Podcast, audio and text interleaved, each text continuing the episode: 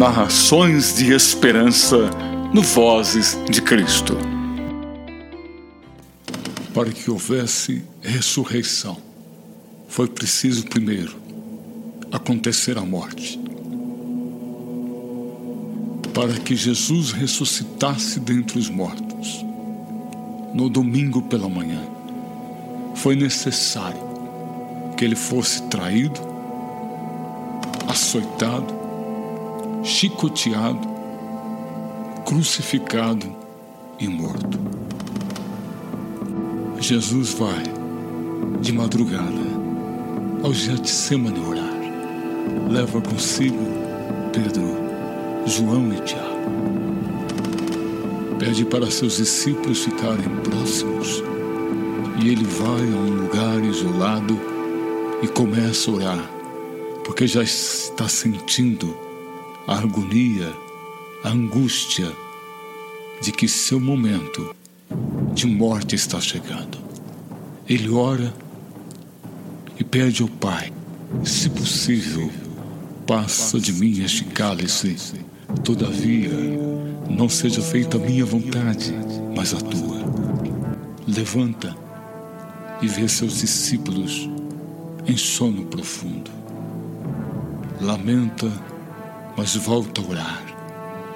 Por três vezes levanta e vê seus discípulos em sono profundo e pergunta para Pedro: Por que dormes? Não és capaz de estar comigo neste momento de dor, de morte? Logo após isto, ouve-se um alvoroço e chega uma multidão acompanhando Judas Iscariotes. Eles vêm com açoites, eles vêm com paus para prendê-lo. E Judas Iscariotes dá o sinal: aquele que eu beijar. Este é Jesus. Judas Iscariotes se aproxima e beija o seu amado Beija o seu mestre, beija aquele que ele acompanhou por três anos. Após isso, aquela multidão enviada pelo Sinédrio, enviada pelos sumos sacerdotes e fariseus, prende Jesus e leva-o para ser interrogado no Sinédrio. E no Sinédrio, na presença dos principais sacerdotes e do sinédrio. Eles procuram encontrar algo para levá-lo à morte. Procuram alguma testemunha que possa condená-lo. E de repente se levanta falsas testemunhas dizendo: Ele profetizou que em três dias este templo, construído pelas mãos humanas, vai ser destruído e reerguido um novo em seu lugar. O sumo sacerdote o pergunta: Acaso tu és o Cristo, filho do Deus vivo? E Jesus responde: Eu sou. E em breve vereis o filho assentado à destra do Pai vindo nas nuvens. O sumo sacerdote, indignado, revoltado, rasga suas vestes e diz: Este homem blasfemou contra Deus, é digno de morte, de crucificação. Todos começam então a cuspir em Jesus, dizendo que ele é blasfemo fecham seus olhos e começam a espancá-lo, a violentá-lo, mas ele nada faz. Em silêncio começa a sentir as dores da tortura. Ao amanhecer do dia,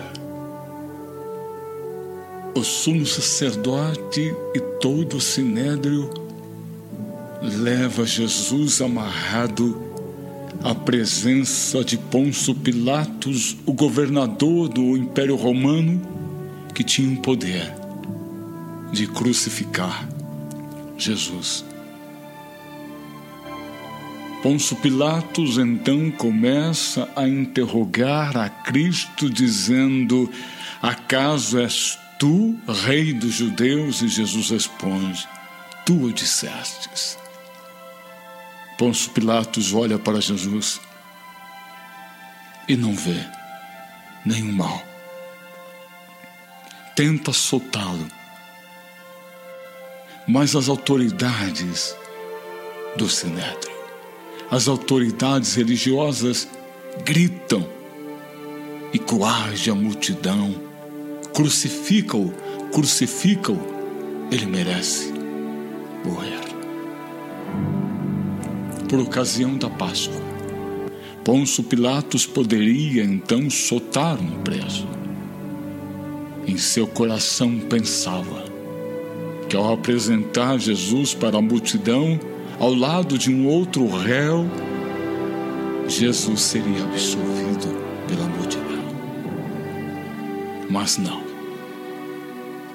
Ele leva Jesus e ao lado de Jesus está Barrabás, o bandido perigoso, um reacionário contra o Império Romano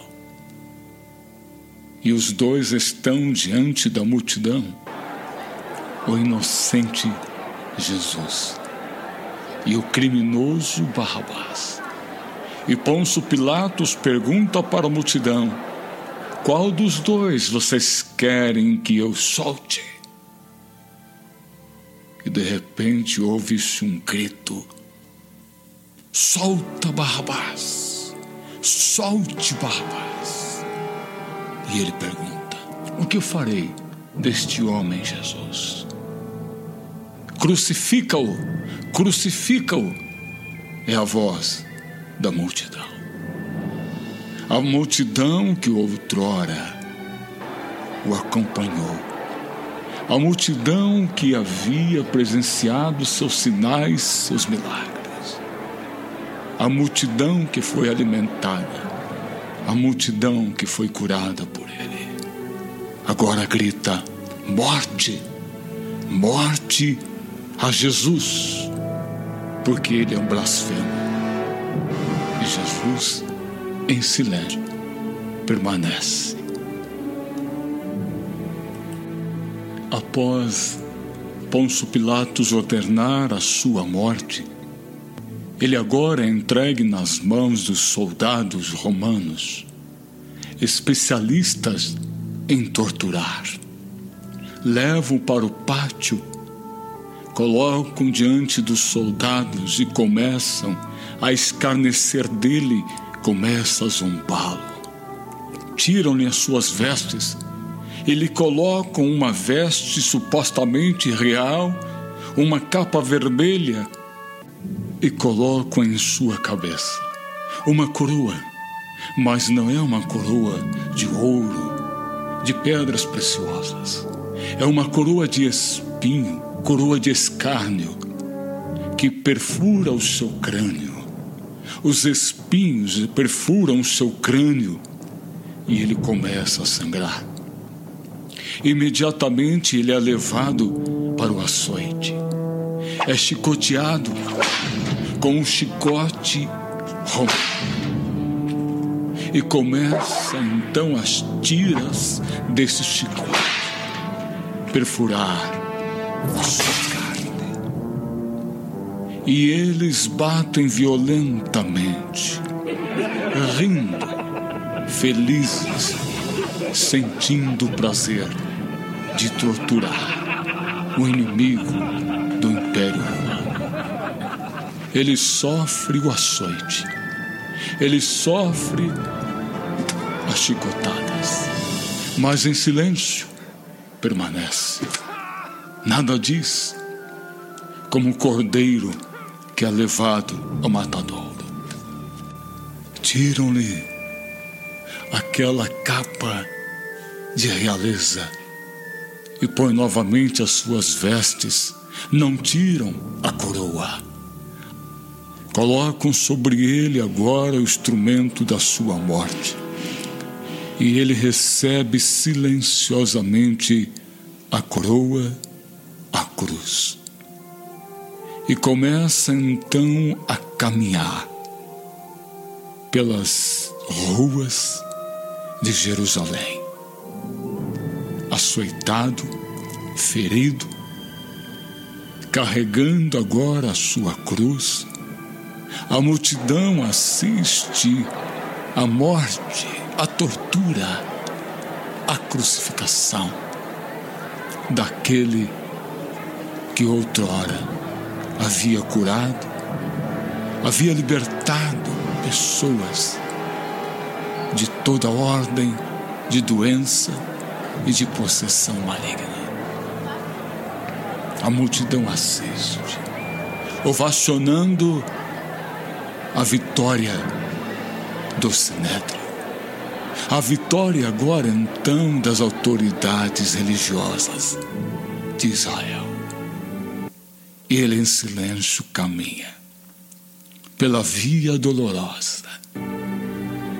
Seguia o homem chamado Jesus, o filho de José, o carpinteiro. É direcionado a um lugar fora dos muros de Jerusalém para ser crucificado ao Gólgota, ao matadouro do Cordeiro de Deus. Os soldados o preparam para ser pregado. Ele recebe agora a perfuração das suas mãos pelo prego que vai sustentá-lo na cruz. Braço direito, braço esquerdo, as pernas, os pés, amarrados, pregados, e antes de levantá-lo, coloca acima de sua cabeça: aqui está o Rei dos Judeus. Uma expressão de sátira de sarcasmo. Mas ele nada diz. Agora é pendurado ao lado de dois ladrões. E era exatamente meio-dia, quando o espetáculo do horror chega no seu auge. A multidão fica feliz. As trevas vibram diante da morte daquele que veio para vencer as trevas. Mas as trevas achavam então que este seria o fim de todas as coisas, de que haviam vencido a ele. Pendurado no madeiro, sentindo as dores da morte, sentindo a sua carne ser dilacerada pela dor física e pela dor do nosso pecado. E ele diz, ele grita: Pai, em tuas mãos agora entrego o meu espírito. E esta foi a última expressão que ele disse. E, em silêncio, entregou o seu espírito. E houve trevas na face da terra até a hora nova.